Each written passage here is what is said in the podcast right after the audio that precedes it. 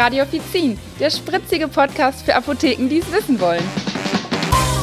Hallo und herzlich willkommen zu einer natürlichen Folge von Radio Offizin. Wir sind's wieder, Michael und Theresa, hallo.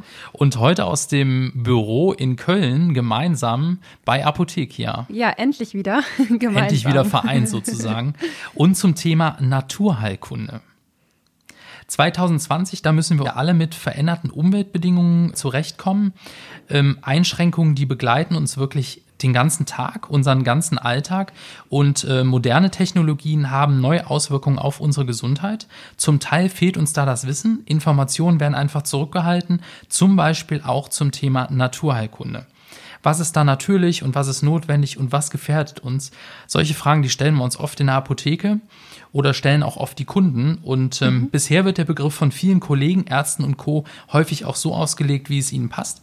Das heißt, ähm, da gibt es Spektren, die reichen von gefährlicher Geistheilung über bestimmte Nahrungsergänzungsmittel äh, dann haben wir natürlich die pflanzlichen Arzneimittel bis hin zu Anwendungen wie Schröpfen, Wassertreten und auch dem Aderlass mit Blutegeln. Ah, ja, das hört sich immer schon so grausig an, das würde ich mich auch gar nicht trauen. ich auch nicht.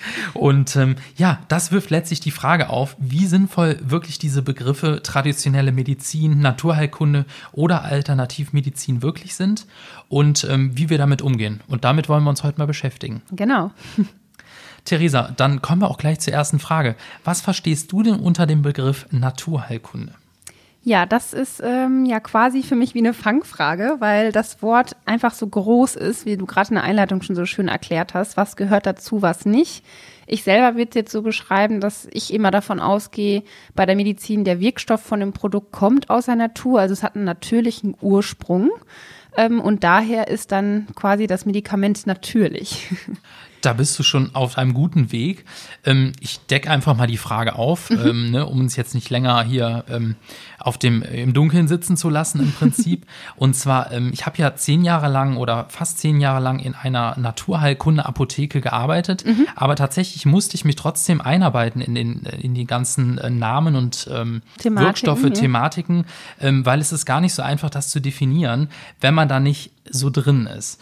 Und das erste, was ich ähm, rausgefunden habe, was vielleicht für uns auch in der Apotheke am wichtigsten ist, das ist die Pflanzenheilkunde, mhm. also die sogenannte Phytotherapie. Das ist nämlich der Einsatz von Pflanzenwirkstoffen. Damit haben wir wirklich ähm, täglich in der Apotheke zu tun. Also genau. Also du mittlerweile mehr als ich. Ja. Genau, aber natürlich trotzdem schreibe ich hier bei Apotheke ja auch Module in der Redaktion, unter anderem dafür, also Lernmodule. Und ähm, dann haben wir die Ernährungstherapie. Mhm. Das kennen wir auch. Das ist die unterstützende Behandlung durch gesunde Kost und angepasste Diät. Sowas beraten wir ja auch im HV. Ja, aber da denkt man gar nicht irgendwie an Heilkunde, sondern man denkt, Ernährung ist für sich etwas. Richtig, ne? genau. Aber gehört aber, dann doch dazu. Genau, es gehört zu den sechs Säulen. Es sind nämlich sechs Säulen in der Naturheilkunde. Und ähm, dann haben wir einmal die Wasserheilkunde. Da haben wir jetzt in der Apotheke nicht so viel zu tun, aber die sollte uns bekannt sein unter dem Namen Kneipkur zum mhm. Beispiel. Ne?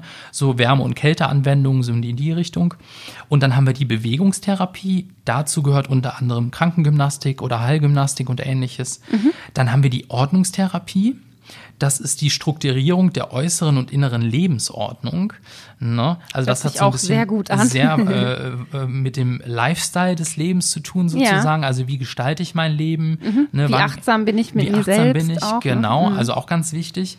Und ähm, das, der letzte Punkt, Umwelt, also umweltbewusst wahrnehmen, ähm, ne? mhm. auch zum Thema Handy, Handystrahlung und ähnliches. Ja. Ne? Genau. Und vielleicht auch Handynutzung. Wie gesund Richtig, ist das? Richtig, genau. Wie gesund ist das denn? Richtig, genau. Ja, oft werden auch folgende Methoden der Alternativmedizin als naturheilkundlich bezeichnet, wie zum Beispiel die Homöopathie, kommt häufiger auch in den Apotheken vor, das kennen wir alle, da haben wir bestimmt alle ein HV-Regal oder zumindest ein paar Produkte von da. Mhm. Dann die Bachblütentherapie, die ist ja auch sehr beliebt, gerade wenn man so an Unruhezustände und sowas denkt, ne, weil das sehr schnell wirken soll. Dann einmal die Aromatherapie. Was wir auch vielleicht alle kennen, ist traditionelle chinesische und thailändische Medizin. Also vielleicht haben wir das nicht alle, aber das hat man schon mal gehört. Ne? Mhm. Also ich kenne das unter dem Namen, ähm, mhm. unter der, der Abkürzung TCM, also mhm, traditionelle genau. chinesische Medizin. Genau. genau. Mhm. Ja, die ist einem schon mal eher ein Begriff. Ne? Oft hat man, wenn dann dafür, oft spezielle Apotheken. Hier in Köln gibt es zum Beispiel auch eine, die mir direkt in den Sinn kommt, mhm. die genau das anbietet. Dann gibt es einmal ayurvedische Medizin noch, anthroposophische Medizin, wenn ich es richtig ausgesprochen habe, ja. und die Spagyrik. Und da sagtest du, wir haben uns nämlich ähm, im Vorfeld schon mal über die Folge unterhalten, dass ähm, ihr auch ähm, in der Apotheke oder in der Partnerapotheke Spagyrik mhm. anbietet. Also ja. ich kenne das nur vom Namen her, aber dann sag doch mal kurz, was genau. ist denn da Thema? Also ich selber habe das nur einmal als Praktikantin mit herstellen sollen und da sollte Sachen schon mal dafür vorbereiten. Ähm, wir machen das in einem großen Labor, in meiner Apotheke jetzt selber nicht, aber auf jeden Fall ist das schon mal, was ich gehört habe und das sind auch wirklich, ja, sag ich mal, Kunden, die ja natürliche Stoffe möchten und die schon so in diese Richtung gehen, ne? die selber auch sagen, die möchten etwas aus natürlichem Ursprung. Okay, verstehe. Ja, haben pflanzliche Mittel, die es frei in der Apotheke ohne Rezept zu kaufen gibt, jetzt wirklich das Potenzial für lebensgefährliche Nebenwirkungen? Also ich kann vorab auf jeden Fall schon mal sagen, ja, haben sie oder können sie haben vielmehr. Mhm. Ähm, es ist ja so, wie wir alle noch aus unserer ähm, PTA-Ausbildung ähm, kennen sollten, dass pflanzliche Arzneimittel Stoffe enthalten, die durch Trocknen oder durch das Herauslösen mit Alkohol direkt aus den Pflanzen gewonnen wird. Das kennen wir noch aus der Botanik. Mhm. Ähm, haben wir da immer schön durchgekaut alles. Ja. Ne? Und äh, nicht alle, aber doch viele dieser Pflanzenstoffe, die ähm, sind wissenschaftlich äh, oder können wissenschaftlich nachgewiesen werden. Mhm. Ähm, und zwar auch mit einer Wirkung auf den Körper. Und damit bergen sie aber natürlich auch ähnliches Potenzial für unerwünschte Nebenwirkungen wie zum Beispiel chemische Arzneimittel. Ja, und weil in vielen pflanzlichen Arzneimitteln wirklich verschiedene Kräuter und damit auch verschiedene Substanzen enthalten sind, die in den Organismus eingreifen können, kann diese Liste der Nebenwirkungen wirklich lang werden. Also man sollte das nicht unterschätzen. So hätte ich mir die Frage jetzt auch selbst schon beantwortet, dass ich sage, nur weil es aus der Natur kommt, heißt es nicht, es ist Shishi und kann nichts. Ja, das mag man jetzt aus eigener Erfahrung vielleicht nicht denken, wenn man jetzt an ein Anika-Gel denkt, wenn man sich irgendwie gestoßen hat und eine stumpfe Verletzung hat oder wenn man einen Weidenrindentee trinkt oder Echinacea einnimmt, ja, bei einer Erkältung. Das sind natürlich alles Sachen, die uns harmlos vorkommen und das ist ja auch gut und richtig so, aber man sollte es nicht unterschätzen. Und was auch nicht zu unterschätzen ist, nur weil man bei einigen Sachen wenige Nebenwirkungen merkt, liegt es ja auch oft an der Dosis. Wenn man jetzt zum Beispiel daran denkt, dass man irgendwie einen Tee trinkt, ja, dann ist natürlich äh, die Substanz aufgekocht, ja, und es äh, löst sich in dem Wasser oder zieht sich dann in dem Wasser, ähm, was wir trinken. Aber wenn die Dosierung niedrig ist, dann ist natürlich auch die Nebenwirkung so niedrig, dass wir es vielleicht gar nicht merken. Da fällt mir wieder dieser schöne Satz ein, die Dosis macht das Gift. Ja, genau, so genau. ist es. Das passt zum Thema. Ne? Ja. Und äh, ja, viele Arzneimittel, die wurden ja aus Naturstoffen entwickelt oder sind aus Naturstoffen nachempfunden. Mhm. Ähm, und da will ich dich jetzt mal fragen, Theresa, kennst du vielleicht das prominenteste Beispiel dafür? Uiuiui, da hast du mich jetzt aber wieder mit deiner Frage. Ähm, ich könnte dir jetzt ehrlich gesagt keinen Wirkstoff oder nicht sagen. Ich denke jetzt aber eher mal an die Medikamente, die auch so drogentechnisch missbraucht werden. Also die gerne von Jugendlichen vielleicht genommen werden, weil sie irgendwie ja anders eingesetzt werden, wie sie sollten. Nee, tatsächlich nicht. Ähm, also es ist ein Wirkstoff, den du gefühlt wahrscheinlich zehnmal am Tag verkaufst, mindestens, wenn nicht Ui. sogar öfter, mhm. ähm, den sehr, sehr viele nennen. Aber ich will euch jetzt nicht länger auf die Folter spannen. Also es ist der Wirkstoff Acetylsalicylsäure, also ah, ja. ASS. Ah, da war ja, ja, was. Da war ja was. jetzt, wo du ähm, sagst. Also, ne, ihr wisst alle, der hindert die Blutplättchen daran zu verkleben. Also deswegen, man verkauft den öfters am Tag, also zur Blutverdünnung in auf Anführungsstrichen, Fall, ja. auch wenn das Wort jetzt falsch ist. Aber ihr wisst alle, was ich meine.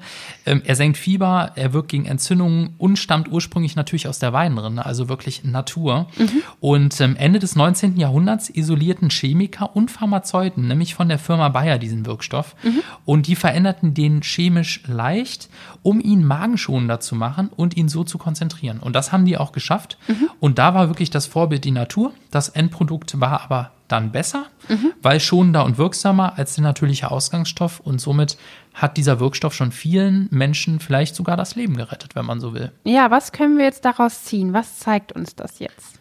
Also es zeigt uns auf jeden Fall, dass die Pflanzenheilkunde schon seit Jahrhunderten altes Wissen nutzt. Mhm. Und ähm, diese wurden inzwischen ja mit den heute verfügbaren Methoden der Medizin überprüft, also sprich auch mit Geräten, die sowas detailliert ähm, feststellen können. Mhm.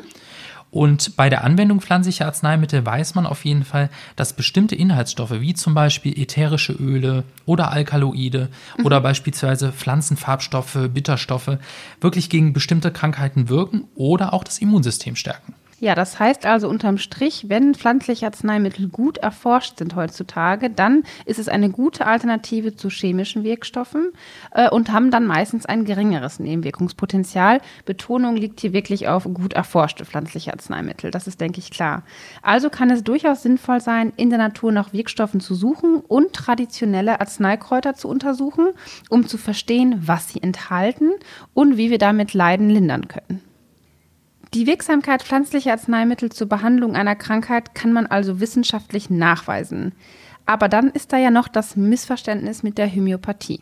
Oh ja, äh, wie sagt man so schön, ein geteiltes Schwert? Nee, das ist Geteiltes falsch. Leid? Ein geteiltes Leid. nee, ich wollte halt äh, darauf hinaus, dass die Homöopathie so in zwei ähm, Richtungen geteilt wird. Und ähm, tatsächlich, ähm, es gibt ja viele, die schwören darauf und es gibt viele, die sagen, nee, so ein Humbug. Mhm. Und ähm, das lässt sich auch ganz leicht erklären, weil die Homöopathie hingegen ähm, wirklich mit wissenschaftlichen Methoden nicht überprüfbar werden kann. Also mhm. hingegen zu ähm, pflanzlichen Arzneimitteln. Also wir können hier keine Fakten auf den Tisch legen und so sagen, es. es. wirkt, sondern entweder genau. merkt man es oder nicht. Richtig. Und ähm, ein gutes Beispiel dafür ist die sogenannte Dosis-Wirkungsbeziehung. Also das heißt, dass ähm, ein Wirkstoff, egal ob er chemisch oder in Form einer Heilpflanze vorliegt, der wird ja laut Schulmedizin umso stärker und hat mehr Nebenwirkungen, je mehr man davon einnimmt. Aber in der Homöopathie ist es genau andersrum, also genau das Gegenteil. Je verdünnter die Ausgangssubstanz, desto stärker soll dieser Wirkstoff dann wirken. Also mhm. wenn man wirklich von Wirkstoff sprechen kann, das ist jetzt das falsche Wort dafür, mhm. aber um euch das besser zu erklären, habe ich dieses Wort extra nochmal genannt. Und für homöopathische Mittel ähm, gibt es bis heute keinen Nachweis, wie wir gerade schon gesagt haben, und auch keine naturwissenschaftliche Begründung der Wirksamkeit. Und das ist halt das Problem, warum viele sagen, nee, so ein Humbug, so ein Mist. Genau. Ja, also unterscheidet sich die Naturheilkunde der klassischen Medizin oder der Pflanzenheilkunde halt wirklich. Denn der homöopathische Ansatz hat damit nichts zu tun. Es handelt sich um ein ganz anderes Konzept, das nicht von einer Wirkung bewährten Heilpflanze oder von pharmakologischen Prinzipien ausgeht. Die Homöopathie zählt stattdessen zu den alternativen Heilmethoden und definiert sich aus den beiden Grundprinzipien einmal das Ähnlichkeitsprinzip und das Verdünnungsprinzip. Ja, zusammenfassend können wir sagen, Wissen allein genügt nicht. Ähm, man sollte wirklich seine eigene Kompetenz erkennen, reflektieren und auch zertifizieren. Das ist das A und O. Denn äh, pflanzliche Arzneimittel und andere naturheilkundliche Verfahren und Heilmethoden, die sind nicht immer sanft, die müssen auch nicht immer harmlos sein. Also das mhm. ist wirklich ein Irrtum.